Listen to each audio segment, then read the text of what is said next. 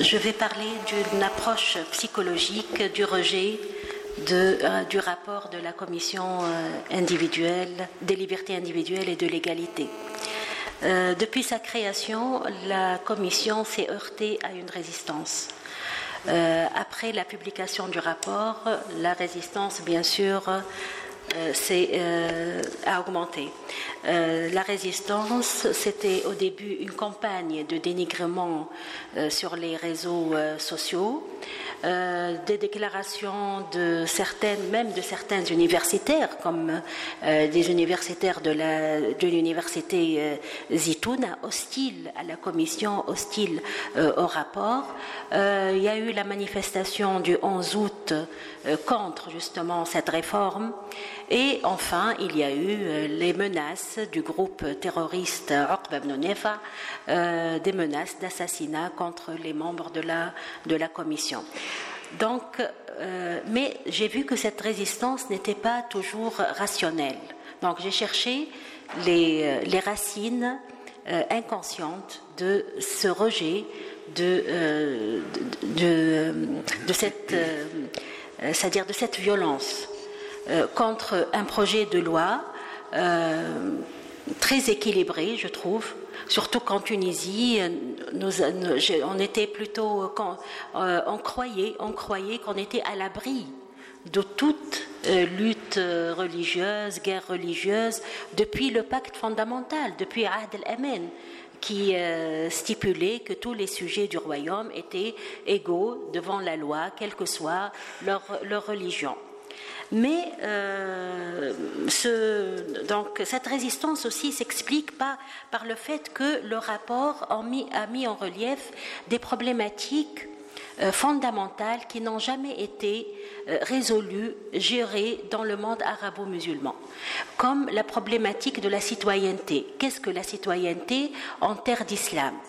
Comme la distinction entre le croyant et le citoyen, euh, comme la distinction entre la sphère euh, privée et la sphère euh, publique. Est-ce que le corps de l'individu appartient à l'individu? Est-ce que l'individu est maître de son corps et de sa conscience? Ou est-ce que le corps de l'individu appartient à la homme, à la communauté? Aussi, la problématique euh, du statut de la femme, qui a toujours fait problème euh, dans le monde arabo-musulman. Euh, c'est aussi le, la, la, problématique et le problème de la lecture littérale et de la lecture vectorielle, selon les termes de notre penseur Mohamed Talbi, du Coran et des textes sacrés. Et bien sûr, le problème de l'universel et de la spécificité culturelle. La spécificité culturelle, est-ce qu'elle va à l'encontre de la liberté? L'identité est-elle toujours contraire à la liberté? Ou la spécificité culturelle peut-elle être une richesse, euh, un acquis? Donc, depuis euh, Freud, nous savons que euh, l'homme n'est pas euh, seulement rationnel. L'homme est aussi un être de désir, nous le savons. depuis les années 30, déjà William Reich, dans ses études sur l'origine du, fascisme, trouve des fondements psychologiques au fanatisme et du rejet de l'autre, de l'altérité le, euh, le, fanatisme n'est pas explicable seulement par des raisons économiques ou sociales, mais aussi par des raisons euh, psychologiques.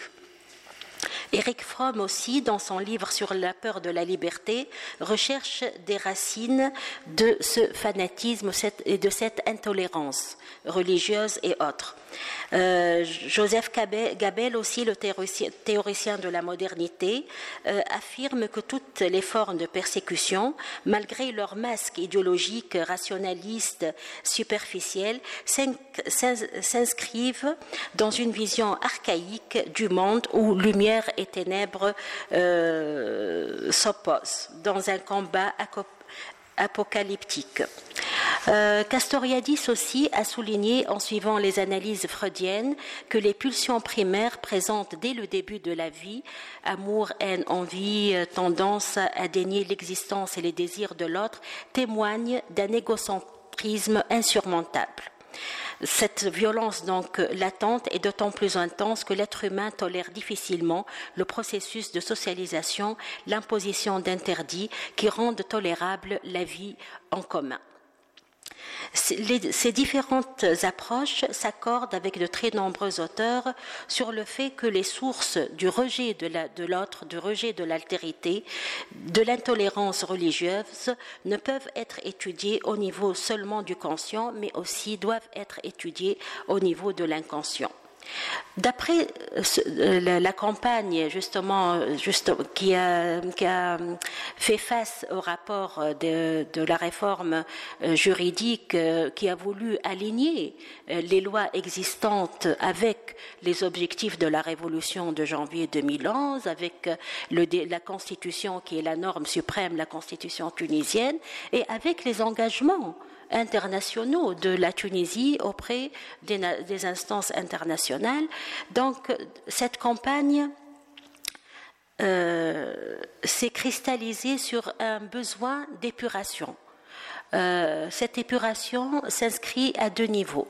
Euh, une épuration du non-musulman, et une épuration du mauvais musulman. Bien sûr, la commission, c'est le mauvais musulman et le, non-musulman, il a voulu influencer les lois tunisiennes quand nous, faisons euh, une analyse de contenu des réseaux sociaux, c'est les deux arguments fondamentaux. Donc, c'est les instances étrangères, c'est les puissances étrangères Certains même disent que le rapport a été écrit à l'étranger. Il a été, rédigé à l'étranger et euh, une, une, personne que je connais disait, affirmait que d'ailleurs il faut analyser la structure. Ça se voit que c'est traduit. Ça a été rédigé à l'étranger et traduit en Tunisie.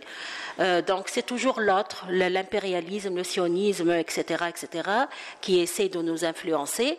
Et les membres de la commission, tous de mauvais musulmans, laïcs, euh, libre penseurs, euh, infidèles, kéfer, voilà, infidèles. Donc, euh, oui, absolument, c'est ça. donc, pourquoi donc ce, rejet violent de, la, de la réforme et de la, et de la commission? Il y a j'ai trouvé tout d'abord qu'il y a un besoin de dépendance infantile dans toutes ces réactions. Euh, l'intolérance satisfait un besoin de dépendance infantile. L'homme qui s'y soumet a besoin de s'en remettre à quelqu'un de fort, à une autorité, pour réaliser son désir de toute puissance tout en se faisant protéger. Il est important de rappeler que réside en nous tous, à des degrés divers et selon nos propres circonstances, le désir de revenir à un état béatique dans lequel la mère ou le père est omniprésent et où suivre sa parole nous assure une complétude et une simplicité merveilleuses, loin des frustrations importantes qu'implique l'autonomie. D'une certaine façon, nous désirons tous revenir à l'état tout-puissant de l'enfance qui permet la réalisation des, désirs malgré la réalité des euh, limites humaines. Euh, Guy Rosalto considère le, fantasme du retour au sein maternel comme l'un des fantasmes originaires retrouvés universellement chez tous les sujets et dans toutes les cultures humaines. Le maternel serait alors cette entité fantasmatique qui, surplombant pour tout sujet de façon inconsciente l'existence humaine. Ce maternel, bien sûr, c'est la Omma dans la racine et euh, elle, homme. Donc c'était la peur de euh, perdre justement cet homme qui va être infiltré par des éléments hostiles, par des éléments étrangers, par des gens laïcs, sécularisés, etc. Euh, il y a aussi un besoin de certitude. La tolérance à l'incertitude est un signe de santé mentale. Plus un esprit est fragile, plus il refusera les questionnements et tendra à résoudre rapidement l'incertitude, car il n'est pas capable de tolérer l'anxiété que celle-ci produit. C'est pourquoi les solutions radicales, l'islam est la solution, l'islam les grandes convictions définitives لا لا قانون لا دستور عن نحن القرآن والرسول voilà donc les grandes convictions définitives attirent les foules cette conviction fait partie du charisme de tout leader qui séduit et assure de, de détenir la vérité cette formule intéressante il faut la traduire ah, ni ni نادر لا قانون لا دستور ni constitution Allah, Allah a dit le, le, le Coran, a dit. voilà, exactement. Oui, c'est, ça résume tout. Donc l'intolérant, le, fanatique ne peut supporter le doute et le questionnement. Il vous faut pour tenir debout des certitudes, euh, des certitudes. C'est pourquoi il doit imposer ses convictions, sa vérité à ceux qui ne pensent pas comme lui. Leur, divergence menace sa sécurité psychique. Paradoxalement, le fanatisme révèle euh, euh, de la sorte la faiblesse de l'intolérant, la faiblesse du, du fanatique plus le, sens d'identité personnelle est faible et confus, plus le sujet est disposé à défendre ses convictions avec violence. Sa violence à l'égard des divergents de l'autre dévoile en fait ses angoisses antérieures. Cette angoisse se traduit souvent par la recherche d'une conformité rigoureuse à des dogmes contraignants. Aussi, après le besoin de certitude, il y a bien sûr la satanisation de l'autre. Alors, le rapport, c'est le rapport La commission, c'est la commission Boshra. Boshra, c'est la Boshra Ahmed, c'est une députée qui a présidé. Euh, c'est une, tout d'abord, militante des droits de, la femme. Euh, membre de, l'association des femmes démocrates et euh, elle est députée et présidente de la commission. Il y a eu une campagne très virulente contre Boshra et je pense que le fait qu'elle soit femme n'est pas étranger à cette, à cette violence inouïe. Donc c'est la satanisation de l'autre et surtout la satanisation de la femme. Le phénomène du bouc émissaire peut être observé à l'échelle macroscopique quand il se présente dans le, le racisme et dans les guerres, mais aussi à l'échelle microscopique comme l'a démontré par exemple la psychologie systémique. Euh, l'homme qui n'accepte pas ses, imperfections doit les situer à l'extérieur de lui-même pour, ne pas se laisser briser par son sentiment de culpabilité. La projection consiste essentiellement à attribuer à l'autre, à l'extérieur, tout le négatif présent à l'intérieur d'un sujet, car il n'est pas supportable d'accepter ses sentiments négatifs comme personnels personnel. L'autre fonctionne comme un dépotoir. En lui fait retour ce qu'en moi je refoule de façon d'autant plus menaçante que le sentiment de mon identité est plus précaire, moins assuré. Sartre écrivait dans la question juive que si le juif n'existait pas, il faudrait l'inventer. C'est ce que fait l'antisémitisme qui crée le juif à l'instant même où il le définit conforme à ses propres peurs, à ses propres fantasmes, à ses propres euh, euh, phobies. Euh, donc, pour terminer, euh, le rejet de, la, réforme euh, certes a été dicté par des, un aspect rationnel, un aspect politique. Il y a même un parti politique qui, qui a fait du rejet de la commission son cheval de bataille parce que c'est son capital politique. C'est la distinction, c'est la défense de l'islam, la défense des, euh, euh, dogmes islamiques.